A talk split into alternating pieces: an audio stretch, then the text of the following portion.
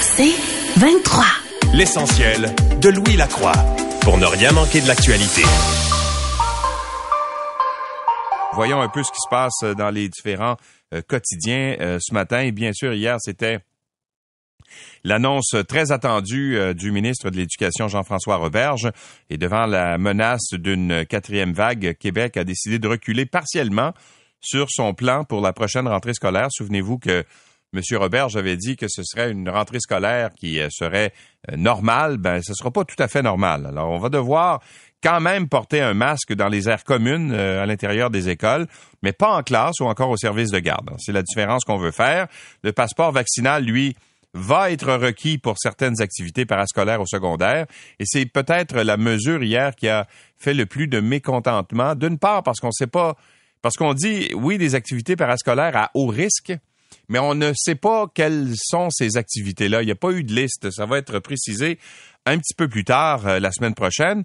donc, euh, il y a certains qui disent, mais là, ce serait peut-être le fun euh, d'avoir un peu plus de prévisibilité pour savoir comment se préparer à tout ça. Euh, je vous rappelle qu'il y a 83% des Québécois âgés de 12 à 17 ans qui ont reçu une première dose. 47% d'entre eux ont reçu une deuxième dose. 30% ont pris rendez-vous pour l'obtenir. Or, euh, donc, euh, le 2 juin, M. Robert, j'avais dit qu'on aurait une rentrée sans masque ni bulle classe à condition d'avoir 75% des 12 à 17 ans qui soient adéquatement vaccinés avec deux doses. Et c'est pas le cas en ce moment. Alors, le côté sombre, c'est que le variant Delta euh, amène à faire certains ajustements. Euh, c'est ce qu'a dit euh, hier M. Roberge. Et dans le journal La Presse ce matin, on fait état des gens qui disent, ben écoutez, peut-être que si dans le parascolaire, on avait davantage d'informations, ce serait plus facile de se préparer. Et en retirant les bulles classe, Québec affirme qu'il sera possible de ramener les cours en option au secondaire aussi, ainsi que les programmes sport-études et les activités parascolaires, mais il va y avoir quand même là, de certaines certaines conditions. Alors, il y a plusieurs questions en suspens. Euh, il y a des questions également sur le taux d'échec, parce qu'hier, on, euh, on nous présentait dans, la presse le, résultat des, euh, examens, notamment pour les secondaires 4 et les secondaires 5, là, en, écriture et aussi en mathématiques. Puis, ça démontrait qu'il n'y avait pas tant de différence avec l'année de référence 2018-2019 avant la pandémie. Or, il faut aussi comprendre que le les programmes qui avaient été observés n'étaient pas des, programmes complets, mais bien des programmes adaptés où on avait enlevé certains éléments pour euh, le rendre euh, plus euh, plus simple. Alors, puis il n'y a pas eu d'examen du ministère non plus. Alors, c'est assez difficile de comparer, mais en tout cas, il reste qu'il y a plusieurs questions qu'on posera ce matin un petit peu plus tard dans cette émission à différentes personnes qui sont euh, impliqués. On va parler entre autres au ministre Roberge avec nous un peu plus tard vers 7h20 et des spécialistes du milieu de l'éducation euh, également. Et pendant ce temps, ben, la il y a quatrième vague euh, sans racine au Québec. 365 nouveaux cas hier de coronavirus. Ça porte la moyenne à 295 par jour sur une période de 7 jours. Alors, ça a augmenté beaucoup. Je vous rappelle qu'il y a à peu près deux ou trois semaines, on n'avait même pas 100 cas par jour et là, on est rendu à presque 300. Alors, les nouvelles infections de coronavirus euh, représentent une hausse de près de 50% par rapport à la veille. Le nombre des hospitalisations aussi continue à monter. Et c'est ça qui est le plus inquiétant. Il y en avait cinq de plus hier. Alors ça, euh, quand ça augmente dans les hôpitaux, ben c'est euh, vraiment le, signal d'alarme qu'on tire parce que les, cas quotidiens peuvent augmenter. Si les hospitalisations augmentent pas, c'est pas si grave. Là, il semble qu'il y ait une tendance à la hausse. Alors, il faut euh, surveiller euh, tout ça de façon assez, euh, assez importante. Et pour vous montrer là les endroits où il y en a le plus, on fait souvent le, le référent en fait par 100 000 habitants. Il y a actuellement dans la région de Laval 58,7 cas sur 100 000 habitants. C'est l'endroit où il y a le plus euh, de cas de COVID, de nouveaux cas de COVID euh, actuellement. Euh, il y a quelque temps, c'était dans le secteur de la Mauricie, mais là, la Mauricie a baissé. On est rendu à 38,7.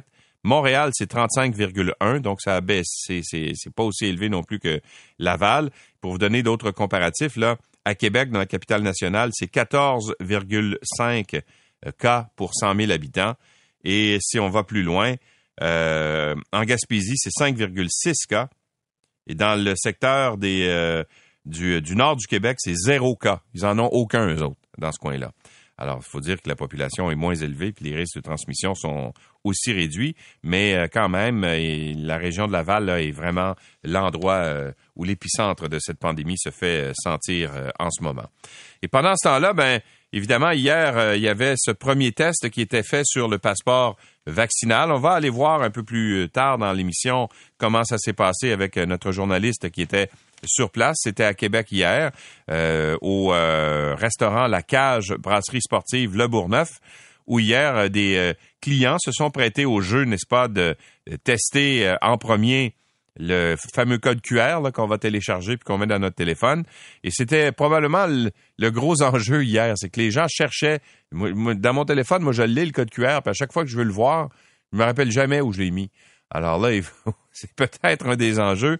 Alors c'est euh, peut-être la problématique la plus importante qu'on a soulevée hier. tout semblait marcher assez rondement. Euh, les gens euh, n'ont pas semblé, comment dire, dérangés tellement là par le fait de devoir présenter ce code-là puis de le faire vérifier par un appareil du, du gouvernement là, qui avait été fourni par le gouvernement. Mais il y a des gens qui n'arrivaient pas à trouver le fameux code dans leur téléphone.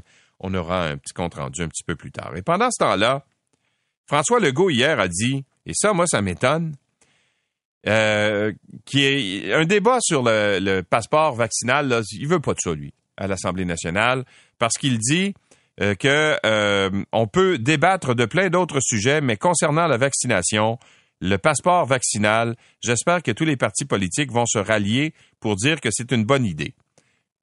Peut-être, mais pourquoi est-ce qu'on n'a pas le droit de débattre de questions aussi importantes qui touchent l'ensemble des Québécois? Je ne comprends pas ça. Euh, quand on est à la tête d'un gouvernement démocratique, il me semble que la moindre des choses, c'est de permettre les débats. Il dit je ne vois pas l'intérêt d'avoir un débat entre ceux qui sont pour et contre dans une commission parlementaire. Il dit même qu'un débat à l'Assemblée nationale pourrait donner à des opposants une tribune qui pourrait influencer la population en utilisant des arguments non fondés. Ben oui, mais c'est à ça que ça sert un débat. C'est d'amener différents points de vue puis ensuite se faire une idée.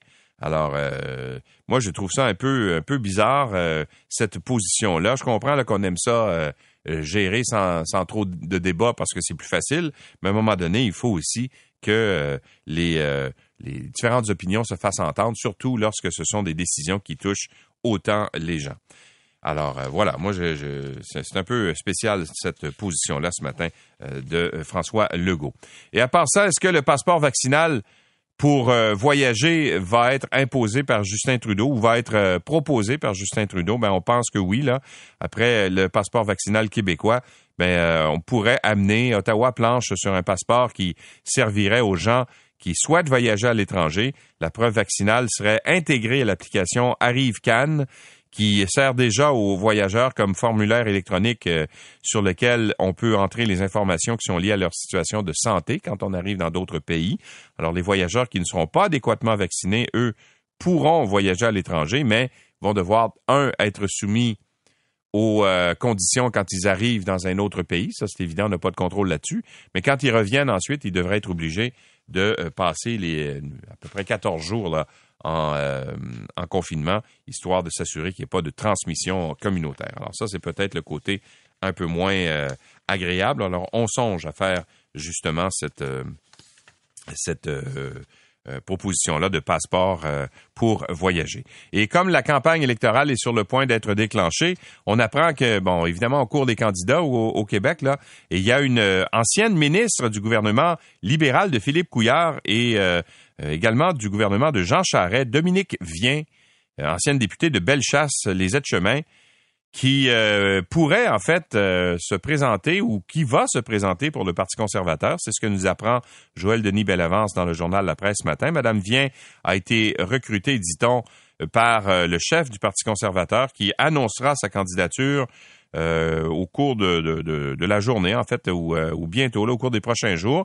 Alors, euh, Dominique vient a notamment été ministre du Travail au Québec et elle a servi sous l'ancien gouvernement de Jean Charest. Va tenter de succéder au député conservateur Stephen Blaney qui a représenté la circonscription au cours des 15 dernières années, mais M. Blaney a annoncé plus récemment qu'il ne sera pas candidat à la prochaine élection. Alors, on a donc recruté Mme Vien. Le Parti conservateur détient en ce moment 10 des 78 circonscriptions que compte le Québec à la Chambre des communes.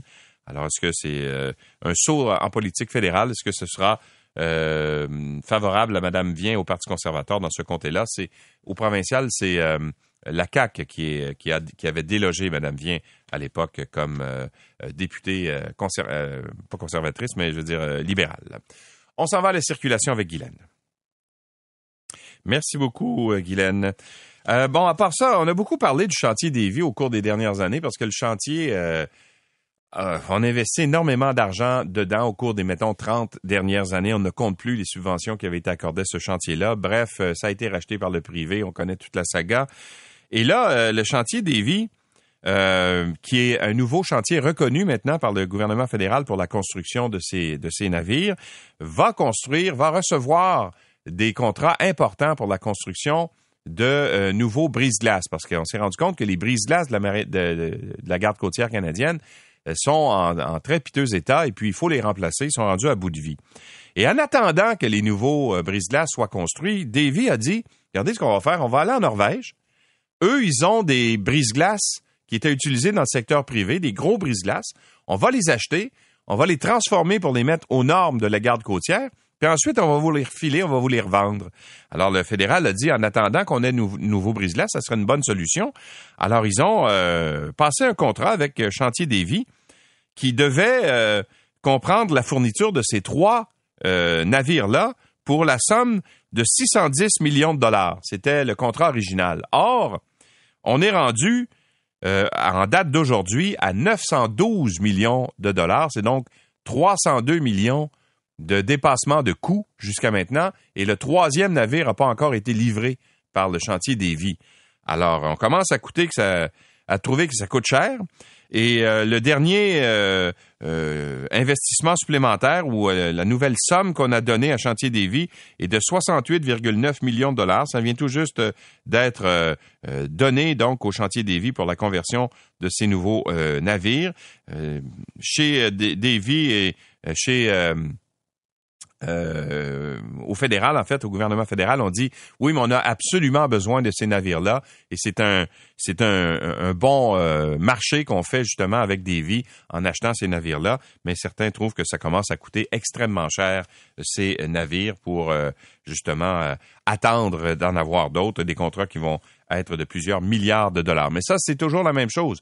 Plus tu attends pour remplacer tes équipements, ça avait été la même affaire avec les hélicoptères euh, Sea King.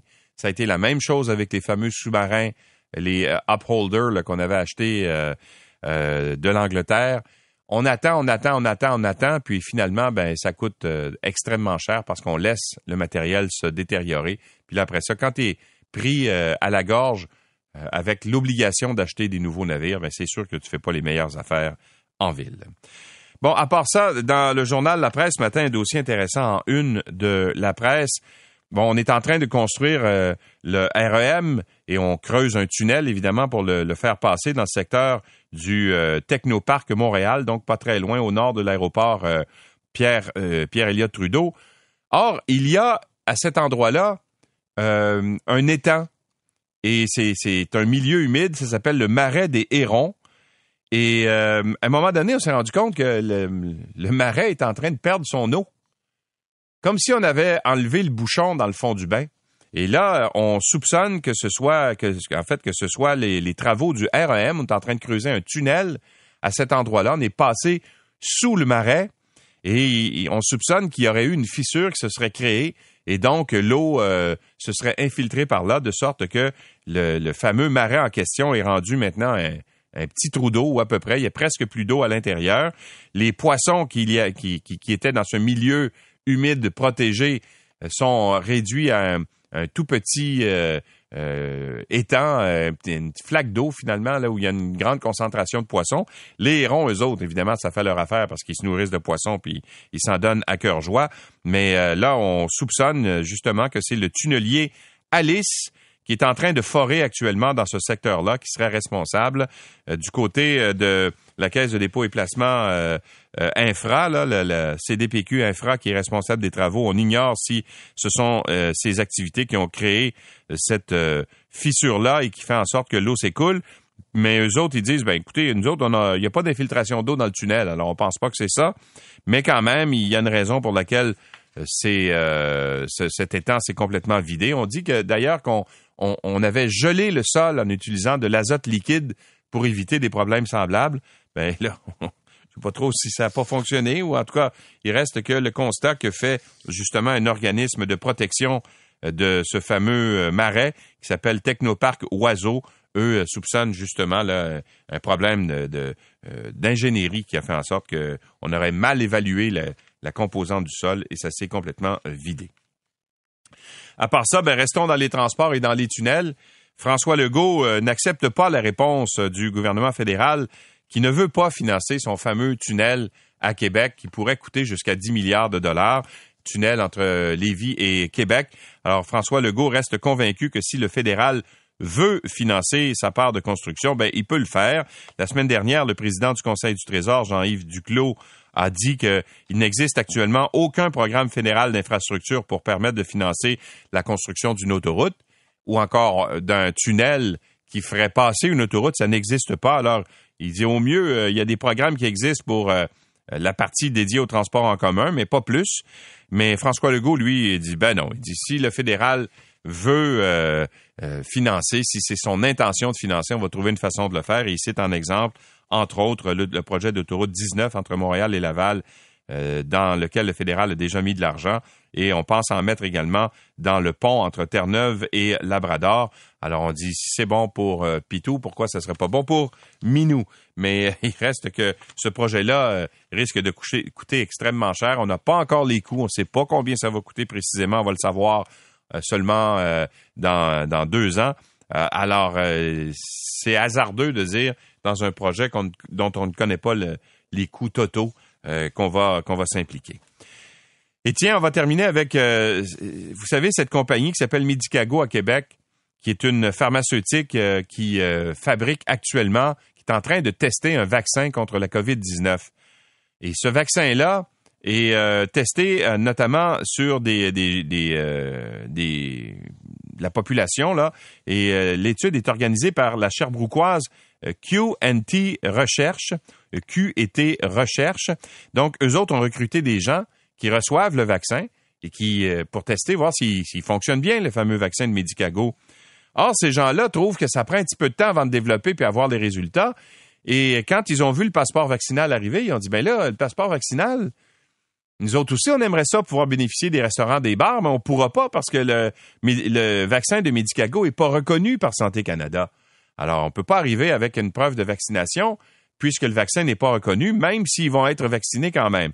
Alors, il y a des gens, dont un homme qui s'appelle euh, Charles Normand, qui ont décidé carrément d'abandonner le programme de recherche euh, de Medicago pour dire, ben nous autres, euh, on va aller chercher un vrai vaccin, c'est-à-dire soit celui de Pfizer ou de Moderna, pour être capable justement d'accéder au passeport vaccinal et aux activités qui, euh, qui donneront lieu.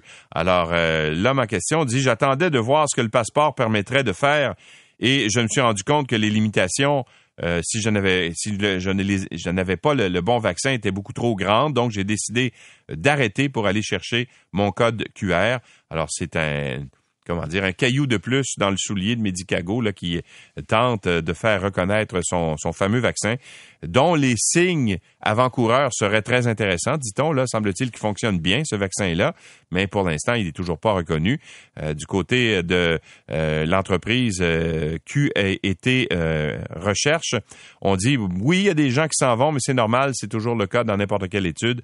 il n'y aurait pas de hausse marquée par rapport à ce vaccin, dit-on. Mais pour l'instant, on n'a toujours pas de solution à apporter aux gens qui ont reçu ou qui participent à cette étude et qui ne seront pas reconnus de façon officielle euh, par le passeport vaccinal.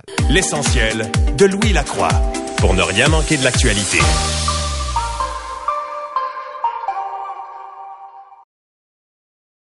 L'essentiel de Louis Lacroix, puisqu'il faut se lever même l'été pour ne rien manquer de l'actualité.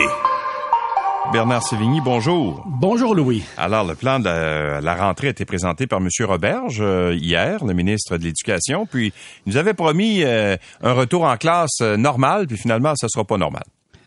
Il y a une leçon à tirer de ça, Louis. Je pense que le ministre va tirer cette leçon-là, d'annoncer des mesures trois mois à l'avance dans un contexte de pandémie. Là. Euh, Je pense que c'est pas la chose à faire. C'est ce qu'il avait fait le, le 2 juin. Euh, oui, c'est des nouvelles orientations euh, qui semblent, euh, moi, qui me semblent davantage collées là, sur euh, sur la santé publique que la politique, dans le sens où le ministre se colle sur les, les les les recommandations de la santé publique et pour la suite des choses, selon l'évolution de la situation. Évidemment, ça fait réagir euh, euh, plus ou moins. De façon générale, ça a bien été euh, reçu. c'est un peu comme si, Louis, on, on, s'enfonçait dans une forêt la nuit avec une lampe de poche. Là. le plus loin qu'on peut voir, c'est le bout du faisceau lumineux. Là. Mais c'est clair que dans ce contexte-là, la prévisibilité est un peu difficile. Ben, c'est ce qu'on lui reproche beaucoup, notamment euh, sur la, la question du fameux passeport vaccinal qu'on pourrait imposer pour les activités parascolaires. on ne sait pas trop ce que c'est, on ne sait pas quelles sont les activités qui euh, où ça pourrait s'appliquer. C'est un peu le reproche qu'on lui fait. Oui, effectivement, mais en même temps, c'est un outil, c'est un incitatif important, puis je pense que ça va jouer un rôle dans ce contexte-là. Il reste des choses à préciser, mais quand on regarde ailleurs euh, dans les autres provinces, Louis, euh, ça s'apparente beaucoup le plan de la rentrée du Québec, à l'exception de l'Alberta, qui a levé toutes les mesures. Mais en Ontario, euh, au Manitoba, donc euh, oui, on, on, garde le masque dans les milieux euh, communs. même l'option d'école à distance est demeurée une option en Ontario et dans les territoires du Nord-Ouest. Là, le ministre parlait de suivi pédagogique personnalisé. Donc, le message est à peu près le même partout. On sait que ça va bouger, puis on sait qu'il va y avoir des ajustements au fil des semaines. Et, et, les gestionnaires, puis on, on l'a entendu aux nouvelles, ils ont été consultés. Je pense que leur rôle, c'est aussi de tabler sur des plans de contingence, là, des plans, euh, des plans euh, B, comme on dit, euh, pas un, peut-être deux, trois. Il y a peut-être des précisions à y avoir à cet égard-là, mais dans l'ensemble, je pense que l'équilibre est bien amené par le ministre Roberge. Bon, on aura l'occasion de lui poser deux ou trois questions là, dans quelques minutes vers 7h25 ce matin. Euh, pendant ce temps, ben, l'état d'urgence est prolongé et François Legault a aucune intention de euh, faire une consultation ou en fait euh, une commission parlementaire sur le passeport vaccinal.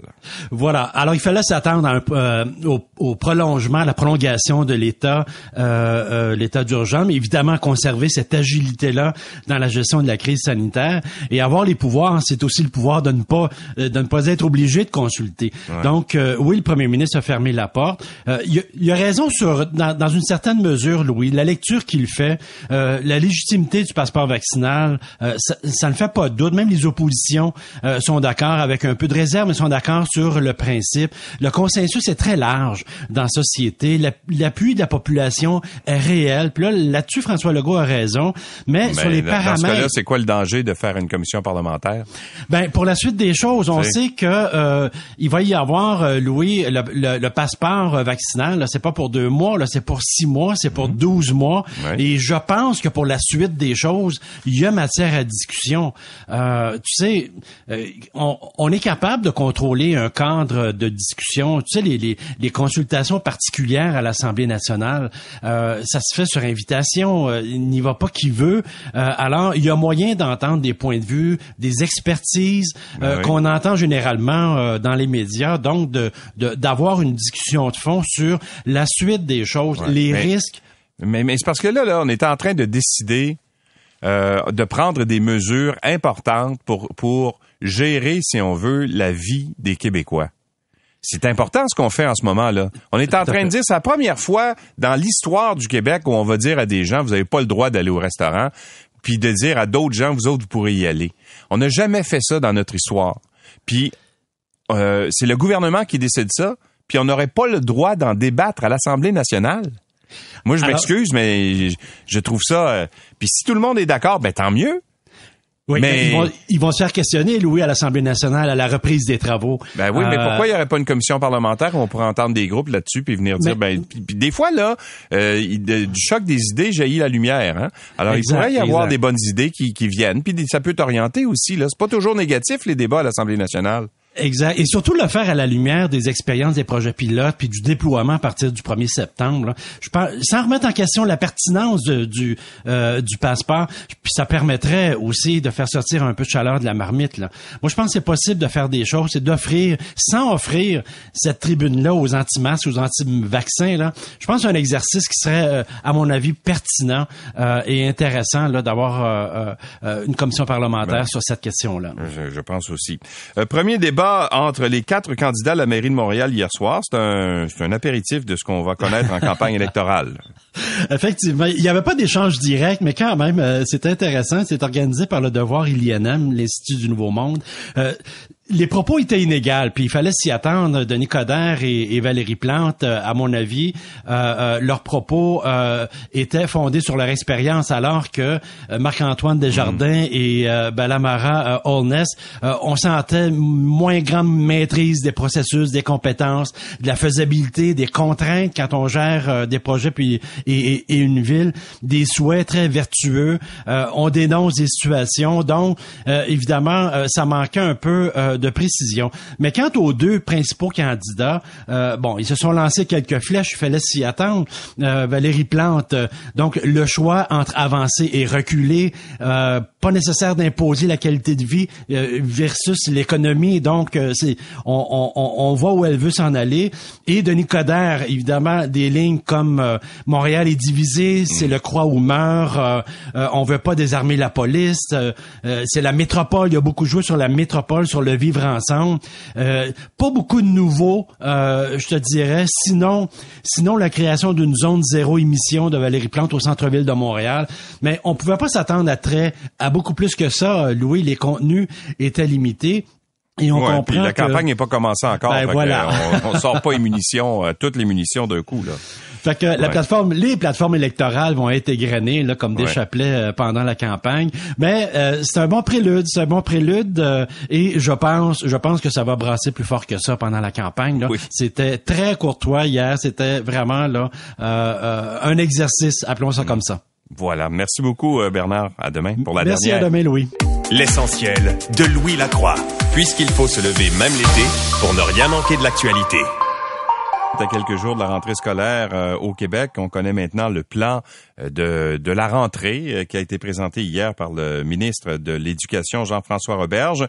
Il nous avait promis un retour presque à la normale. Ce ne sera pas tout à fait le cas. Les élèves vont pouvoir évoluer sans masque pour la plus grande partie de leur présence à l'école, mais en, classe, euh, à l'extérieur, au service de garde. Mais quand il va falloir se promener ou marcher, déambuler euh, dans euh, les aires communes, ben là, il faudra porter le masque. Le ministre de l'Éducation, Jean-François Roberge, est avec nous. Bonjour, Monsieur Roberge. Bonjour, Monsieur Lacroix. Alors, c'est pas tout à fait ce que vous nous aviez annoncé au début du mois de juin, hein? Ben, vous avez raison de dire que c'est pas finalement un retour à la normale. Et c'est normal dans les circonstances. En juin, on avait annoncé quelque chose qui était en phase avec la situation épidémiologique de, du moment. Et c'était les recommandations de la santé publique. Mais vous savez bien que depuis ce temps-là, il y a eu une belle campagne de vaccination. Ça, c'est un positif, mais le variant Delta est venu brouiller les cartes. Puis on devait s'adapter. On l'avait dit d'ailleurs qu'on qu'on s'ajusterait au mois d'août et c'est ce qu'on a fait hier. Bon, ce qui est salué, entre autres choses, c'est la fin des, de ce qu'on appelait les bulles de classe. Là, ça, c'est terminé. Euh, donc, dans les classes, à toutes fins utiles, ça va se passer à peu près normalement, n'est-ce pas? Exactement. Une fois rendu en classe, on peut enlever notre masque. Et euh, bon, au primaire, on est toujours euh, en bulle de classe habituellement. On garde le, même groupe, mais au secondaire, euh, on va pouvoir avoir nos cours options, on va pouvoir changer de groupe. Ça facilite beaucoup l'organisation scolaire, la gestion des groupes, la planification des horaires, l'embauche des, des enseignants. Donc, je pense que le réseau scolaire était content. Puis, ça va ressembler plus à de la normalité une fois en classe. Je pense que les réactions des élèves hier euh, disaient que ça leur faisait du bien. Ils avaient besoin d'un peu de normalité dans leur vie scolaire, parce que la vie scolaire, c'est leur vie sociale à nos ados. Ouais. Mais euh, qu'est-ce qui serait arrivé si on était revenu avec la formule qu'on avait le printemps dernier? Est-ce que euh, ça aurait été possible de, refaire ce qu'on a fait l'an passé, c'est-à-dire d'avoir les fameuses bulles de classe, de faire aussi de l'enseignement euh, à distance, tout ça? Est-ce que ça aurait été possible de le faire aussi vraiment on a étiré l'élastique au maximum? Ben écoutez, je pense que ça aurait été très, très dur pour, pour nos jeunes, pour nos adolescents. Et il est possible qu'on doive, aller plus loin dans les mesures sanitaires cet automne, si la santé publique nous le recommande, si, euh, les cas explosent. Mais ça aurait été dur. Euh, c'est sûr que des gens nous disent euh, qu'on aurait pu en faire plus, puis toujours plus, puis toujours plus pour être plus prudent dans nos classes. Mais il faut penser aussi au risque que ça pose de contraindre nos jeunes à porter un masque en classe. Ça pose des problèmes d'apprentissage pour ceux qui ont des troubles euh, d'élocution, pour nous tout petits qui apprennent à parler, à lire, à écrire. Euh, ça, ça, cause de l'angoisse, des troubles du sommeil.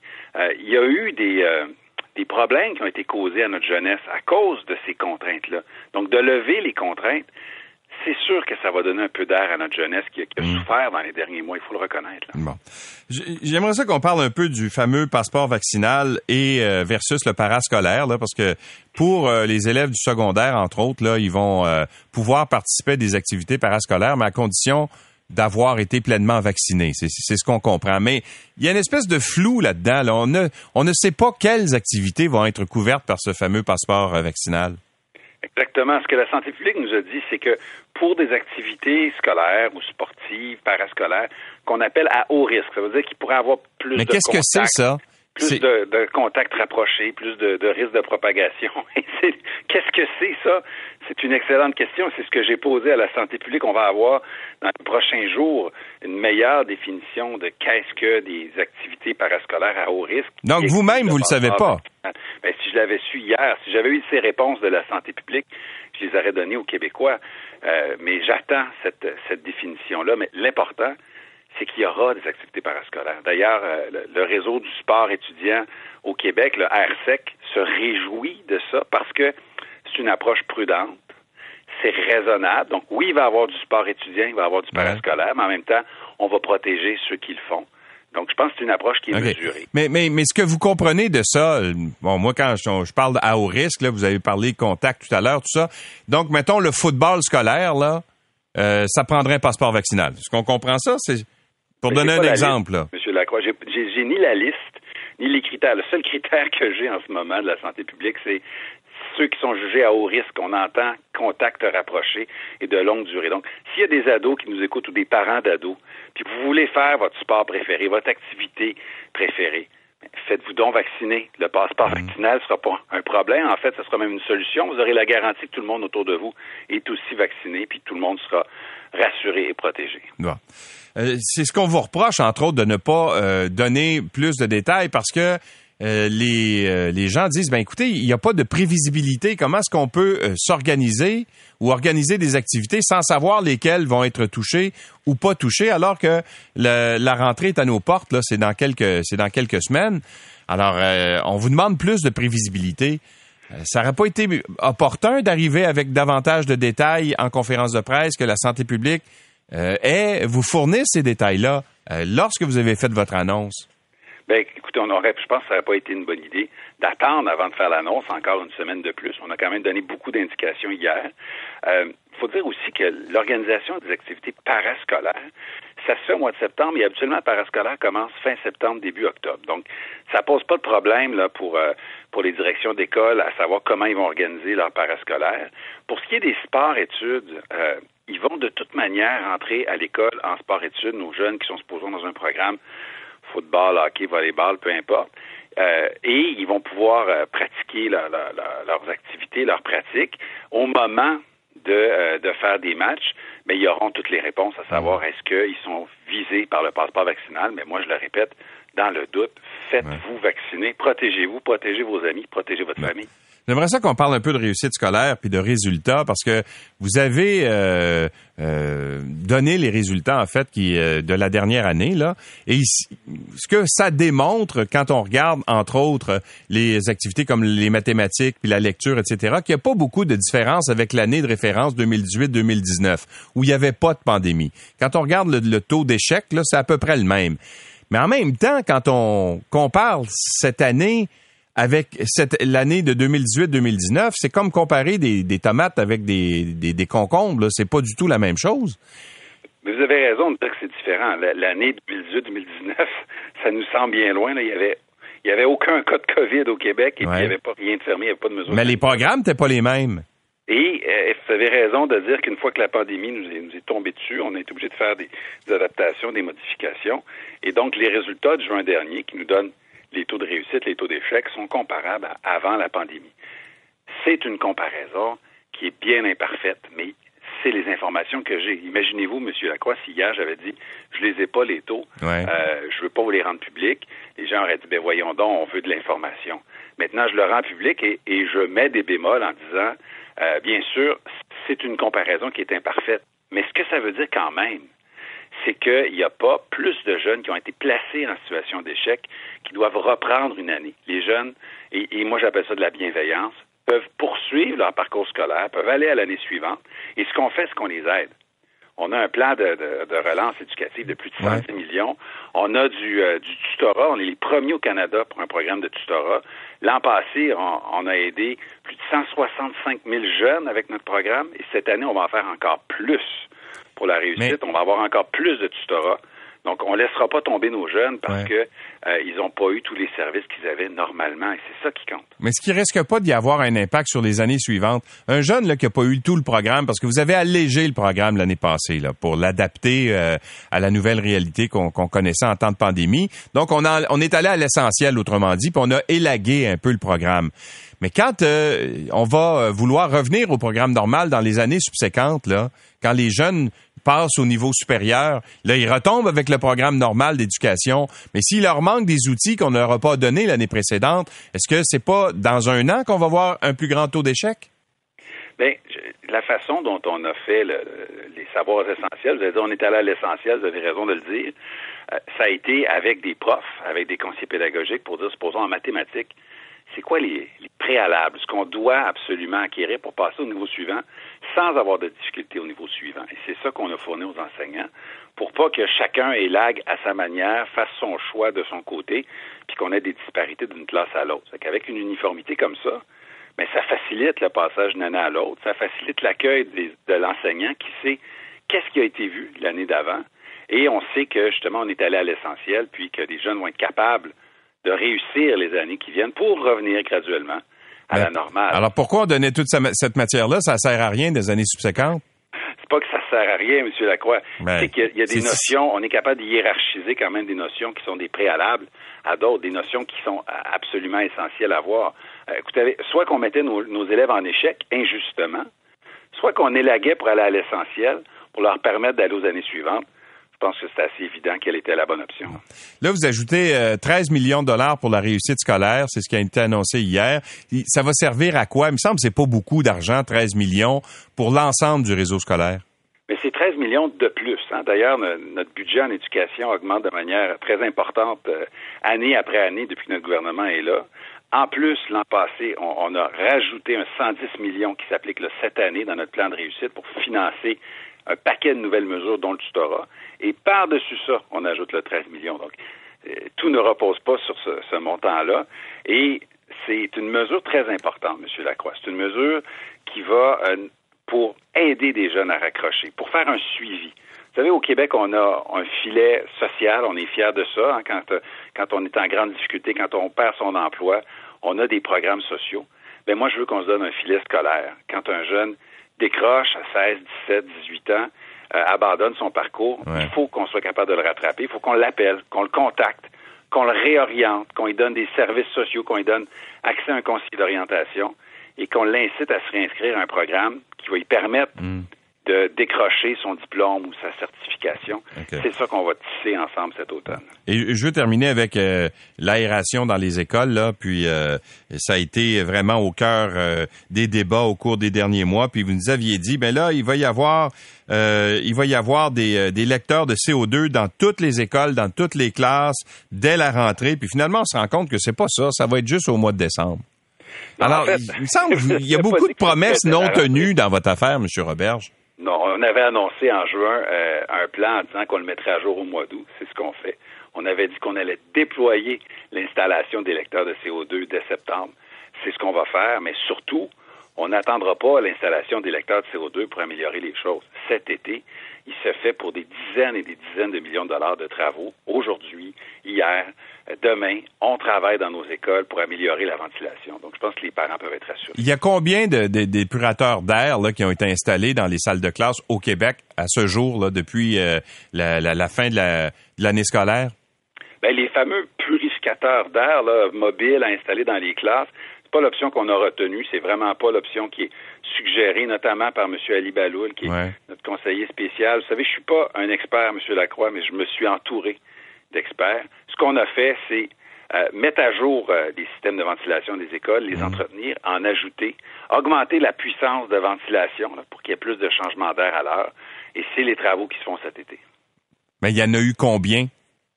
Ben, des travaux qui se font dans les écoles, écoutez, il y en a des. Dans combien de classes? dans combien d'écoles? Je vais faire le bilan exact euh, au mois de septembre parce qu'en ce moment, les travaux se font. Donc, je ne peux pas vous dire combien de, de, de d'échangeurs d'air ont été installés, combien de filtres ont été remplacés. Ça se fait en ce moment. Et puis, il y a un bilan qui va être fait au mois de, septembre de tout ce qui a été fait dans le réseau scolaire. Mais comme je vous dis, les travaux se font, les fonds ont été donnés. Euh, et la consigne, la directive a été donnée au centre de services scolaires. Ils sont occupés à faire les travaux, puis ils nous feront la reddition de compte euh, dans quelques semaines. Monsieur Roberge, merci d'avoir été avec nous. Merci beaucoup. Au, revoir. Jean-François Roberge ministre de l'Éducation et de l'Enseignement supérieur.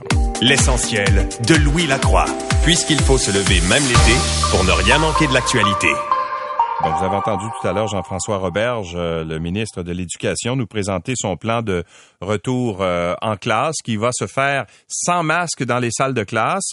Euh, donc, est-ce que c'est une bonne chose? Je pense que oui pour, pour les jeunes. On va poser la question à Égide Royer, qui est psychologue et spécialiste de la réussite scolaire. Bonjour, Monsieur Royer.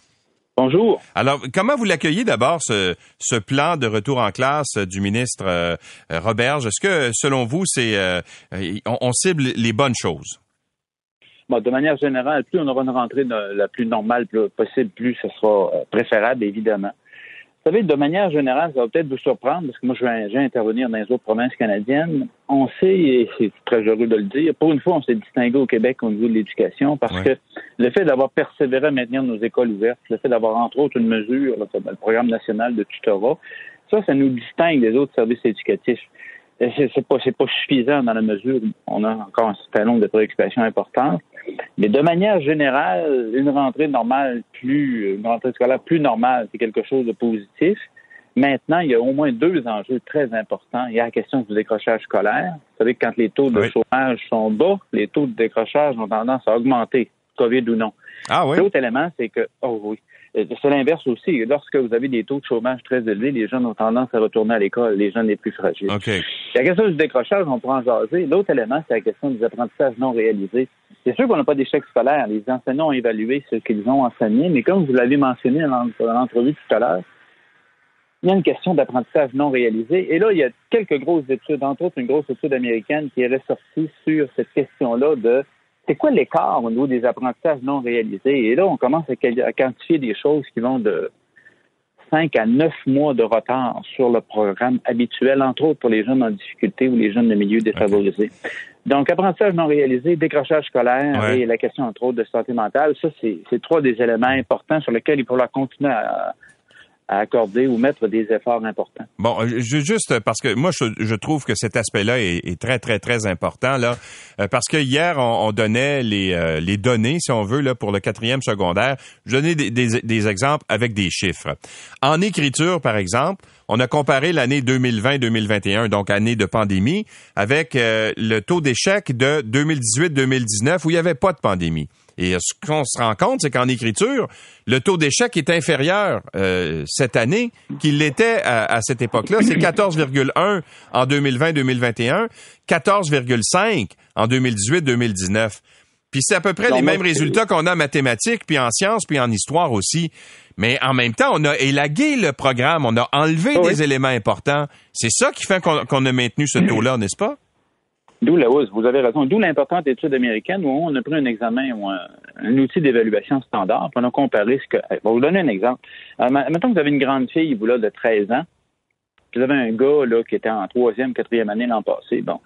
Votre, votre, gars qui arrive en cinquième année, cette année, il va avoir réalisé moins, vu moins de contenu, réalisé moins d'apprentissage en mathématiques et en français que votre grande fille à l'époque où elle a fait aussi la quatrième année. Ce que je dis par là, c'est que je sais encore la même étude américaine.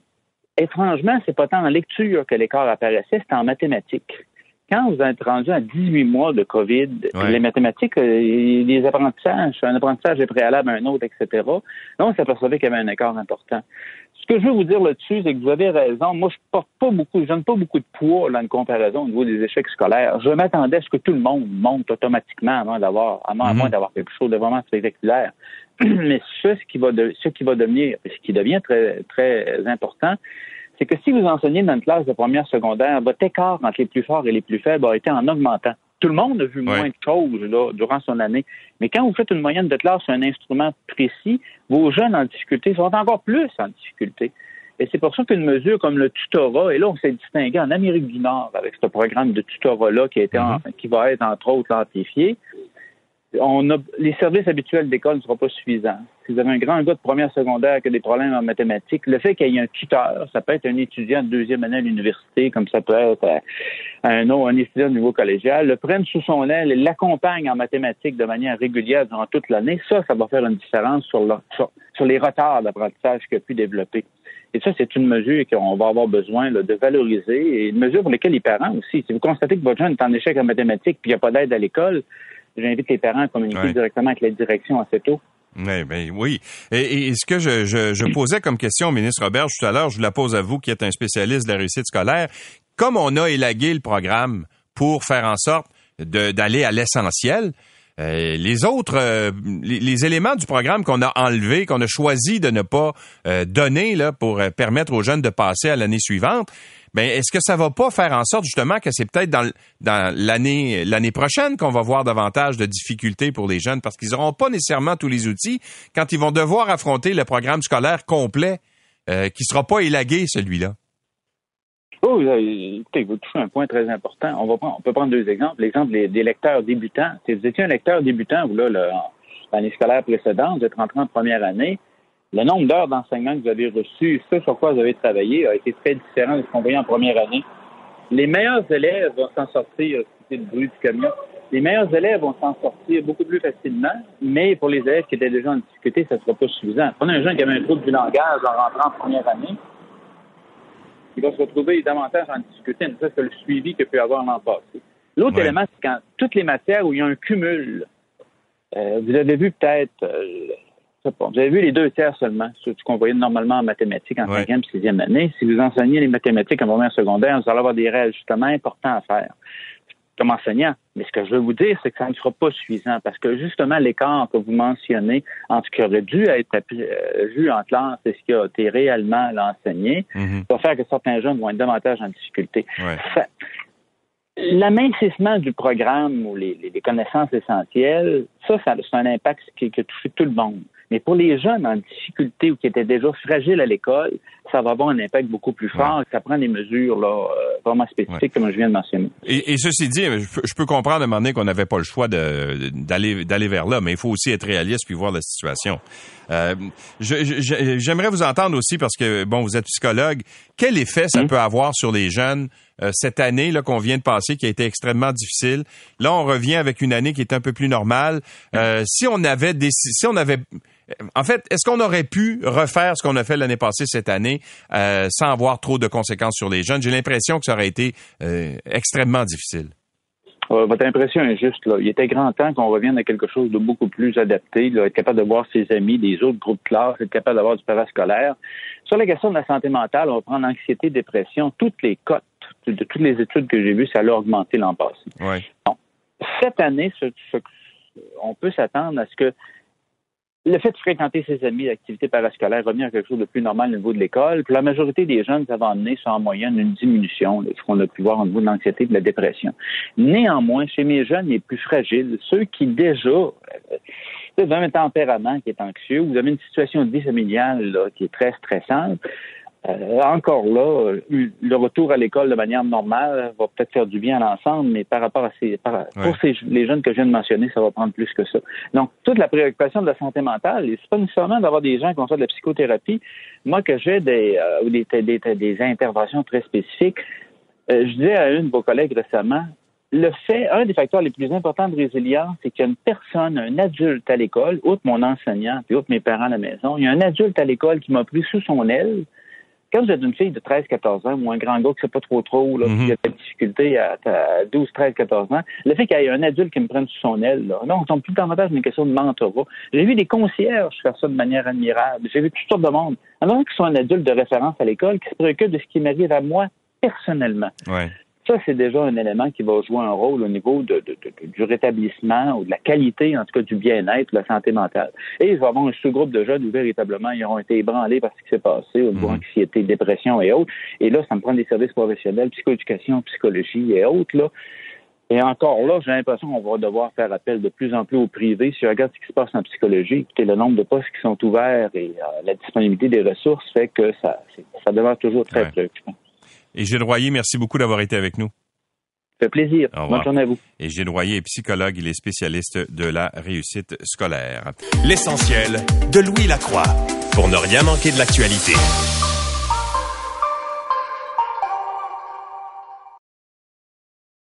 L'essentiel de Louis Lacroix, puisqu'il faut se lever même l'été pour ne rien manquer de l'actualité. Euh, on va euh, parler encore une fois, terminer le, dossier du, passeport vaccinal parce que j'ai été assez surpris d'entendre François Legault dire hier que il ne veut pas de débat à l'Assemblée nationale sur le passeport vaccinal. Euh, selon lui, et là je le cite là, un débat pourrait donner à des opposants une tribune qui pourrait influencer la population en utilisant des arguments non fondés. En fait, euh, il me semble qu'un débat, c'est justement le fait d'amener des pour et des contre, puis ensuite de se faire une idée. Moi, je trouve ça un peu étrange qu'on refuse ce fameux débat. Gabriel Nadeau-Dubois est porte-parole de Québec solidaire à l'Assemblée nationale. Bonjour, Monsieur Nadeau-Dubois. Bonjour, Monsieur Lacroix. Alors, euh, d'abord, est-ce que vous êtes pour ou contre le, passeport vaccinal qui a été annoncé à compter du 1er septembre? Moi, je pense que dans une pandémie, il faut écouter la science. Puis ce que les scientifiques nous disent, là, les experts en santé publique, c'est que le passeport vaccinal, c'est un outil c'est pas une solution magique, mais c'est un des outils qui peut nous aider à passer au travers de la pandémie. Donc moi, je pense qu'il faut les écouter, ces scientifiques-là. C'est un outil, utilisons-le.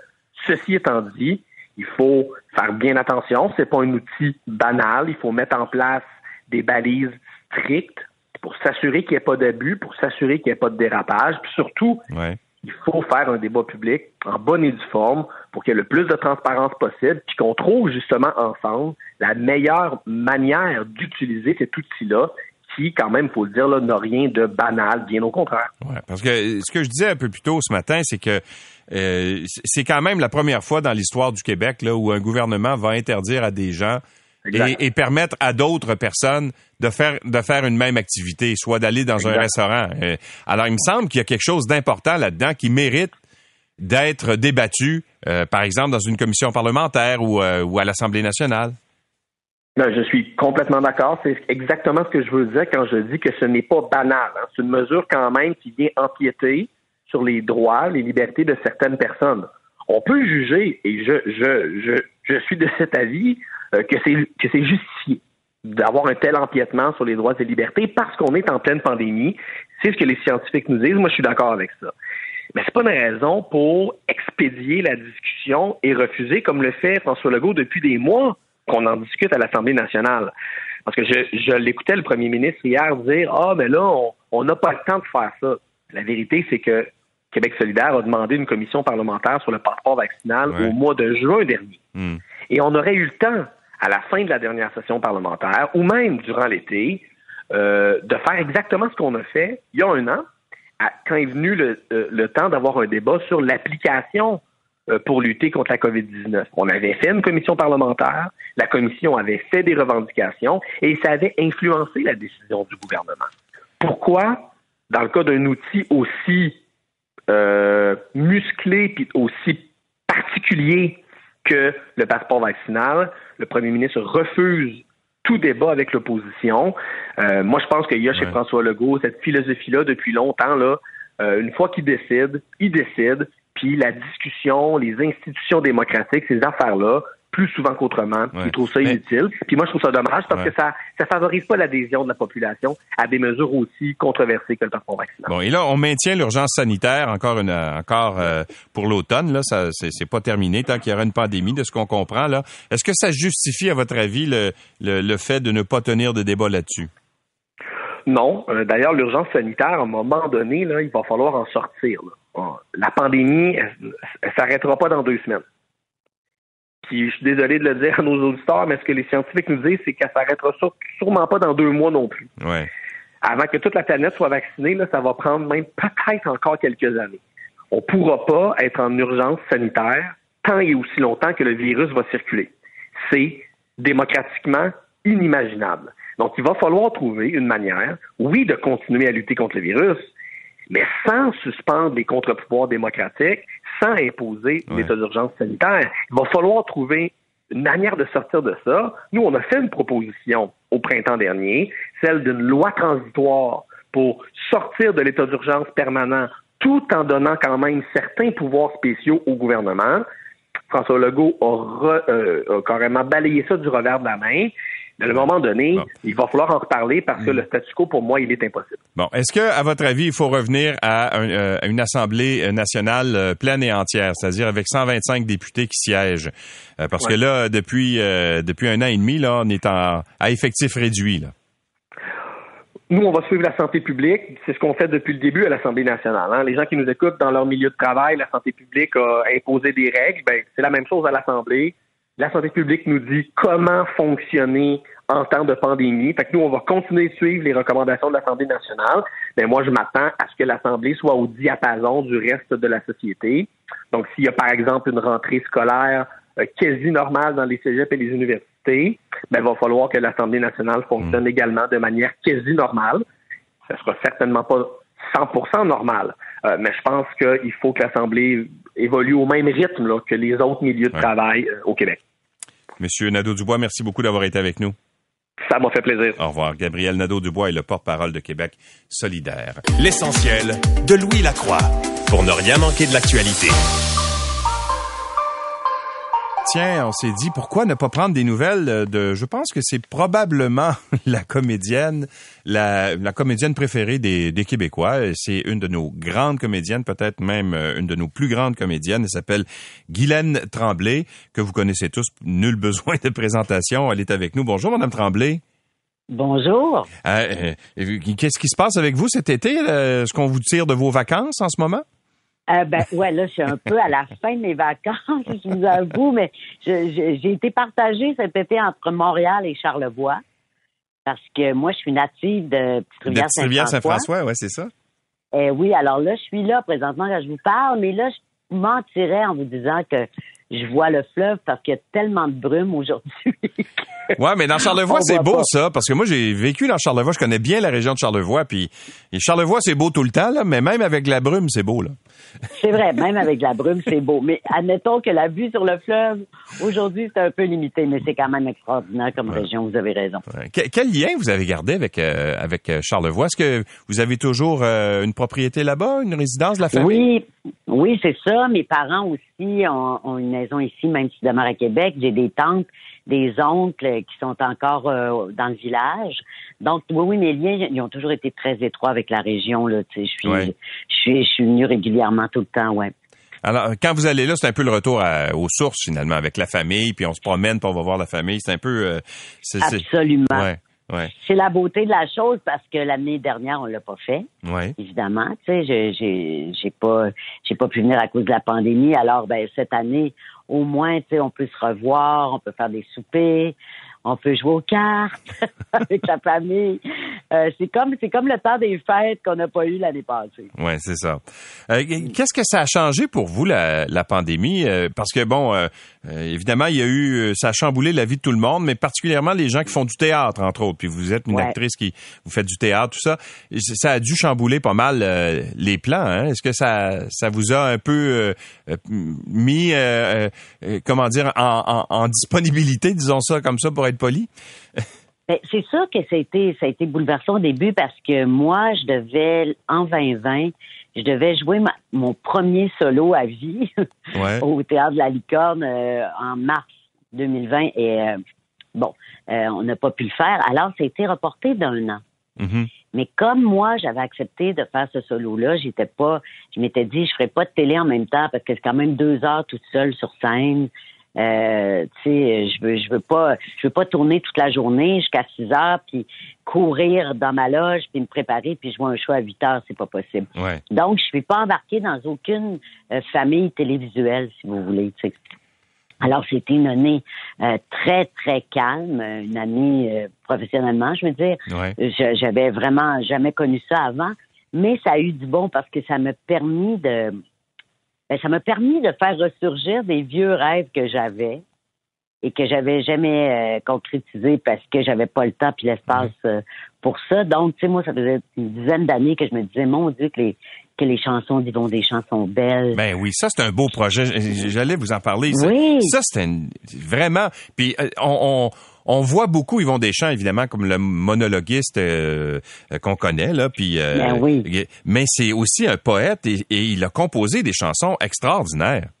extraordinaire. Les chansons d'Yvon Deschamps, c'est c'est probablement la partie la plus fragile et sensible de cet homme-là. Ouais.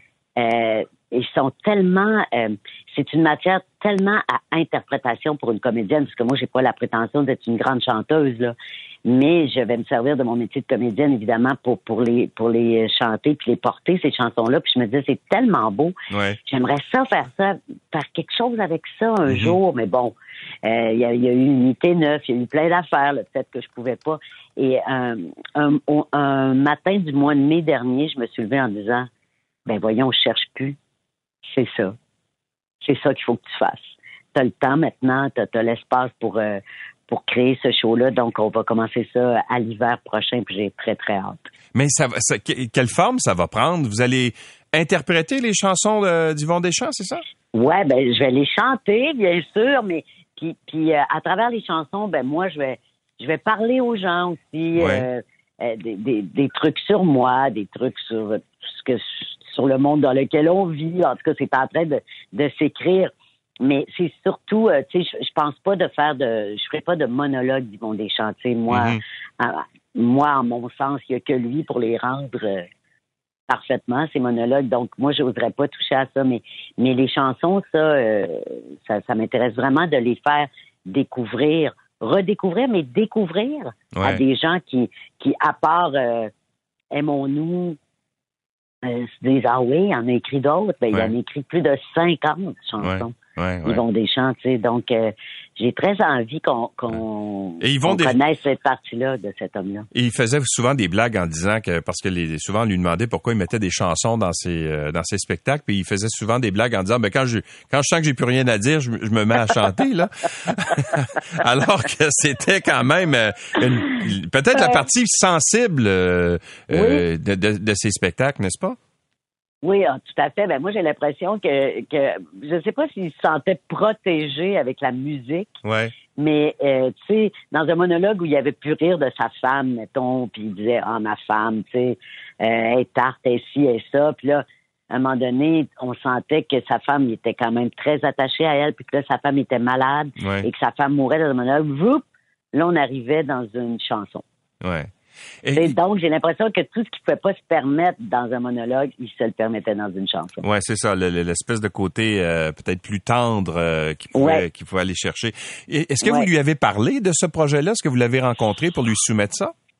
Ah ben oui, absolument, parce que je l'aurais pas fait euh, sans son accord. Ça, c'était exclu. Alors, j'ai j'ai pris mon courage à deux mains, puis j'ai envoyé un courriel lui disant que j'avais cette idée-là de faire un show pour rendre hommage à ses chansons, tout ça. J'aimerais le rencontrer pour lui en parler. Alors là, j'attendais la réponse euh, sais, avec anxiété. Là, il m'a répondu Oui, oui, écoute, euh, viens à la maison dimanche prochain, on est à la campagne, moi et Judy. Bon. Alors, ben moi puis mon chum, on est parti un dimanche matin. Euh, J'avais l'impression d'avoir huit ans, puis d'être une petite fille qui allait rencontrer son idole. Puis, je, tu sais, je l'ai déjà rencontré. Bon, ouais. bonjour, comment ça va, tout ça. Mais là, vraiment, dire, j'ai un projet avec tes chansons, tout ça, j'étais très, très nerveuse. Et je suis, arri- je suis arrivée, puis euh, avec mon chum, ils ont été tellement accueillants et généreux, tels qu'on Mhm. les connaît, là, évidemment. J'ai parlé de ça, puis c'est tellement beau ce qu'il m'a dit. Il a dit, je suis vraiment, je suis vraiment content que quelqu'un pense à mes chansons. Ah oui, hein? Ouais, puis il a dit, je suis honoré que, que tu fasses ça. J'ai dit, non, non, là, tu comprends pas. Il est honoré. L'honneur est, est l'autre bord. oui, oui, oui, oui, c'est complètement l'inverse. Alors, il me dit, t'as as toute ma confiance, vas-y, fais ton show. Alors, euh, ouais. de dire que j'étais ravie, là, vraiment. Parce que je l'aurais pas fait si euh, s'il avait pas voulu. Bon, mais, mais, mais là, la tournée, c'est cet automne de ça, hein, n'est-ce pas? Non, c'est remis à l'hiver. Ah, c'est remis à l'hiver, OK. Automne. Ça devait être cet automne, oui. Oui, mais ça, on s'est donné un petit peu plus de chance que les salles soient un petit peu plus pleines. Oui. OK, pour, euh, euh je comprends. Pour euh, que, que, la pandémie soit un petit peu plus derrière nous, pour qu'on puisse accueillir davantage de gens. Oui, ben oui, tu sais, parce que tu dis tant qu'à tourner partout, on veut rejoindre le plus de gens possible, c'est normal. Alors peut-être qu'à l'hiver, on va avoir plus de chance. Ouais, ben, avec le passeport vaccinal, peut-être. Êtes-vous pour Peut-être. Ouais. Pensez-vous que ça Oui, peut oui, apporter quelque chose pour justement faire en sorte que les salles soient plus pleines? Ben, moi, je crois en tout cas que ce que ça peut apporter un passeport vaccinal, c'est euh, tout du moins de permettre aux gens qui se sont fait vacciner d'avoir une vie un peu plus normale. Ouais. D'aller au spectacle, d'aller au gym, d'aller au restaurant, euh, de voyager. Bon, alors je me dis, moi, oui, moi, je suis, euh, je suis pour. Puis Ouais. peut-être même que ça va inciter des gens à les faire vacciner, des gens qui avaient peut-être...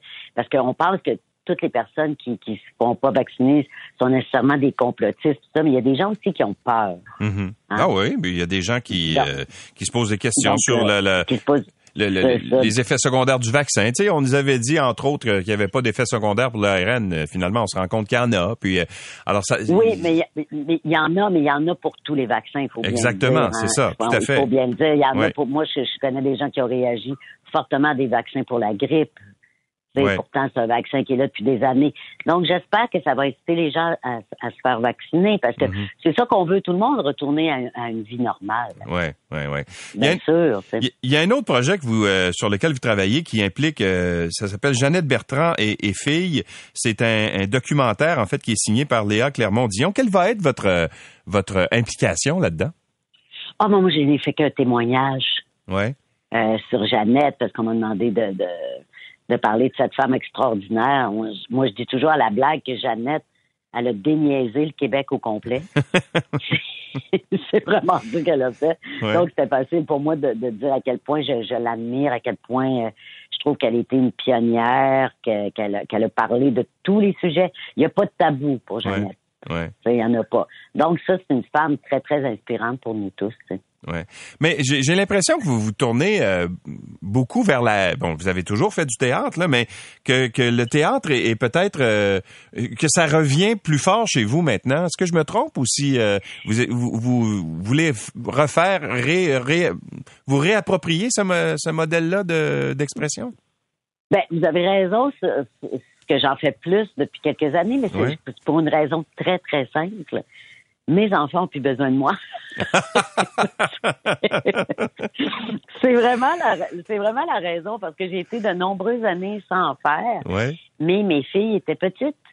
Puis euh, c'était des, des jeunes des jeunes enfants, puis je c'est dur jouer au théâtre quand tu as des enfants parce que tu sais nos enfants, on va se le dire, sont habitués qu'on travaille le jour comme à peu près tous les parents. Mhm. Bon, OK, ils vont à la garderie avec les enfants à l'école. Mais le soir, le soir, t'es pas là pour les devoirs, t'es pas là pour l'histoire, de- le bain, le dodo. la- Bon, euh, moi, je me disais, ah, c'est, ça repassera plus ce temps-là de l'enfance. Donc, j'ai beaucoup, beaucoup, beaucoup diminué ma présence au théâtre à cause de ça. Mais maintenant, c'est des femmes.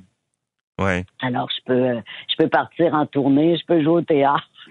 Est-ce que ça les intéresse, euh, le, le- le jeu, le, théâtre? euh, Est-ce que, après avoir vu maman en faire pendant tant d'années, là, est-ce que c'est c'est quelque chose qui les, euh, qui les intéresse? Non? Non, pas, pas du tout, pas du tout. Mes filles, euh, non, c'est pas des showgirls, comme on pourrait dire, là, pas du tout, du tout.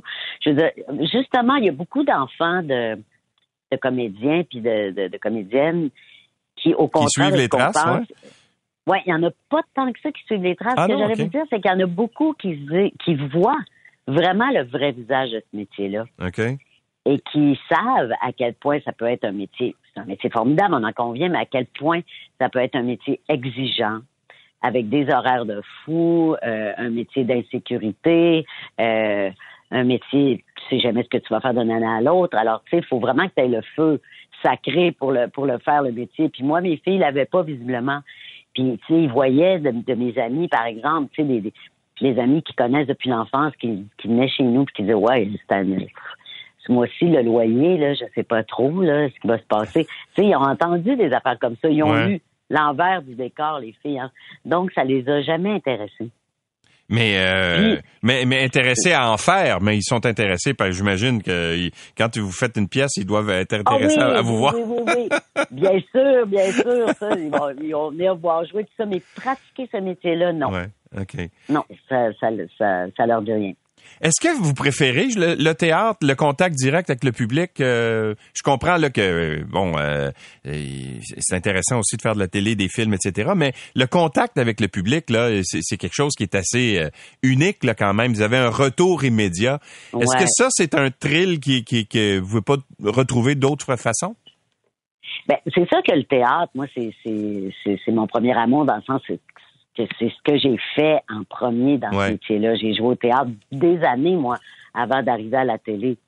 Euh, puis c'est, le théâtre, c'est très, très particulier parce que avec le sport, je vous dirais, c'est à peu près la, la, seule, le seul événement où on est euh, rassemblés dans un même lieu puis qu'on vit les émotions en même temps. C'est quand même, euh, il y, y, a le sport qui fait ça quand on se retrouve dans un dans un pour un match de hockey ou de, de, soccer ou tout ça, on vibre aux mêmes émotions en même temps. Mais le théâtre, c'est ça aussi. Tu sais, je fais souvent le parallèle. Euh, mais c'est ça que j'adorerais toujours le contact avec le public. Mais je vous dirais qu'il y a aussi une grande joie à être devant un, mm-hmm.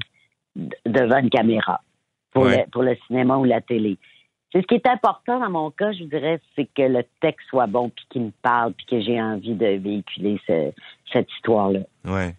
Et, et, ben, vous avez été bien servi jusqu'à maintenant là avec. Euh, oui. Euh, on vous a vu beaucoup, on vous a connu à la télé, mais là maintenant évidemment il y a plein de de, de rôles que vous avez fait, euh, dramatiques et tout ça, mais on vous avait connu avec Caro à la télé dans Petite Vie là. Oui. Ça, ça a été vraiment un personnage très important pour vous, hein Qu'est-ce qui qu'est-ce qui vous reste de, de ce personnage là, de cette de cette expérience là, d'avoir joué un rôle aussi fort à la télé?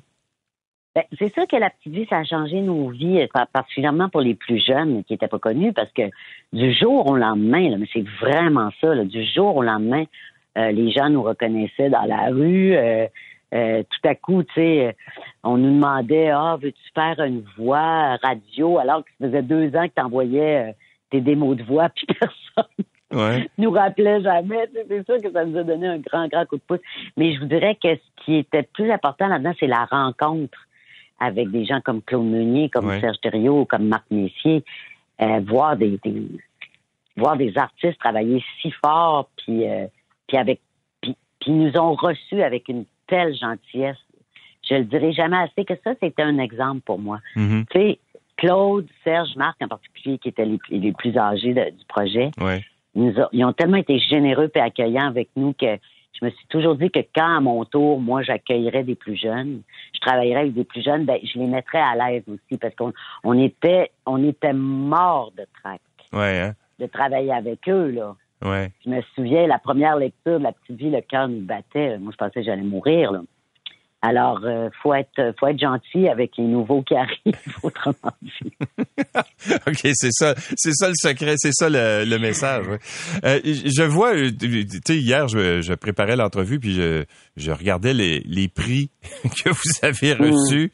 De, bon, les galas artistes, il y a 23 euh, prix incluant les métro-stars qui sont maintenant les appelés les, artistes. 23 prix. Vous avez un prix Aurore, vous avez neuf prix Gémeaux c'est toute une dose d'amour que vous donne le public. Ça, comment on, on, comment on peut euh, euh, accepter cette dose d'amour-là? Il me semble que ça doit être intimidant quelque part. Euh, oui, ça vous avez raison. C'est rare qu'on mentionne cet aspect-là du prix, mais oui, c'est vrai que c'est quelque chose d'intimidant. Puis, on se dit, mais oh, mon Dieu, c'est un tsunami d'amour là. Mais en même temps, on, je peux juste être reconnaissante peux juste dire merci. Puis la seule chose que je peux dire aux gens, c'est que euh, souvent on me demandait êtes-vous tanné, blasé? Mais je dis comment on peut être blasé d'amour? Ouais, de se faire dire je t'aime. Ben voyons, mais non, mais non, c'est impossible, c'est impossible. Donc je suis très très reconnaissante. J'aurais jamais pu imaginer une, chose semblable.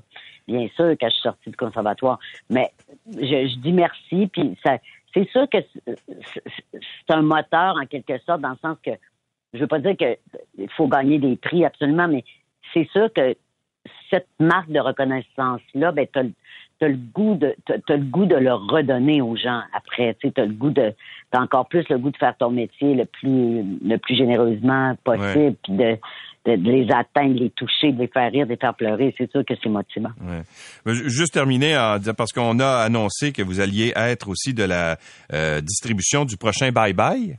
Oui. Euh, vous avez battu, vous étiez dans celui de Bye Bye 2020. Vous avez battu le record euh, de télévisuel de tous les temps, 4,6 millions de personnes qui ont vu cette émission-là. Ah c'est incroyable. c'est quelque chose, hein? C'est incroyable, c'est incroyable.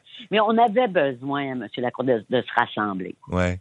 On avait vraiment besoin de se rassembler. Puis quand on a fait le bye-bye 2020, on s'est dit, bon, avec l'année de, pandémie, tout ça, euh, on espérait que ça soit un baume pour tout le monde, tu sais, qu'on se dise, les gens ont enfin ont comme eu la sensation d'être ensemble. Mm-hmm.